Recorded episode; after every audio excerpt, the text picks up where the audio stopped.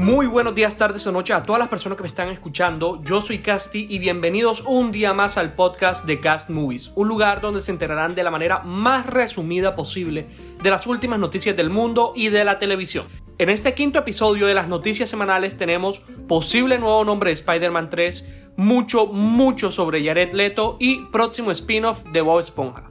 Ahora sí, Empecemos. Este nuevo episodio lo empezaremos con un rumor y es que trasciende que el título de la tercera cinta de Spider-Man en el universo cinematográfico de Marvel sería Spider-Man Homesick. Esto es todo un rumor y ahora lo único que hay que hacer es esperar a que digan si es cierto o es falso. Recordemos que la película iniciará filmaciones a finales de este año y llegará a cines en diciembre del 2021. Por otro lado, tenemos que Will Smith está trabajando en un reboot de El Príncipe de Bel Air. Esta nueva versión no sería una versión de comedia como ya estamos acostumbrados con la serie noventera, sino un drama que va a abordar temas sociales como el racismo y el clasismo. El actor Will Smith ya está en conversaciones con distintas plataformas de streaming para ver dónde pueden comenzar este proyecto. Por otro lado, y hablando de plataformas de streaming, tenemos que Zac Efron protagonizará el remake de Tres hombres y un bebé. Esta cinta llegará a Disney Plus próximamente. Y ahora que estamos hablando de Disney Plus, en otra noticia sobre la plataforma tenemos que Adria Arjona, a quien de pronto recuerden por su participación en Titanes del Pacífico o por su próxima participación en Morbius, se suma al elenco de la serie spin-off de Star Wars Rogue One, centrada en Cassian Andor. La nueva producción de Star Wars llegará a Disney Plus, como ya lo dije anteriormente. Ahora continuando con Disney, tenemos que de acuerdo al portal Inside the Magic, esta compañía se plantea en dejar las producciones de películas en formato físico para centrarse únicamente en todo lo que es el mercado digital, abriendo debate en redes sociales sobre si este será el final del Blu-ray.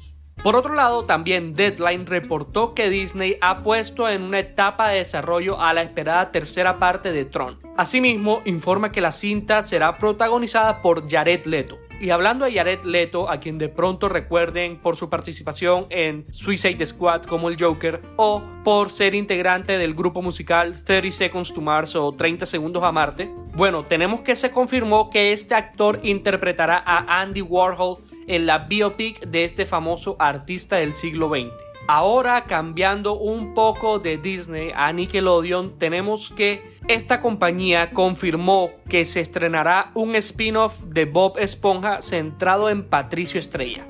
El programa será llamado The Patrick Star Show y su primera temporada será de 13 episodios. Por otro lado, y en noticias un poco no tan agradables, tenemos que en pleno día de su cumpleaños número 60, el actor español Antonio Banderas anuncia que da positivo para COVID-19.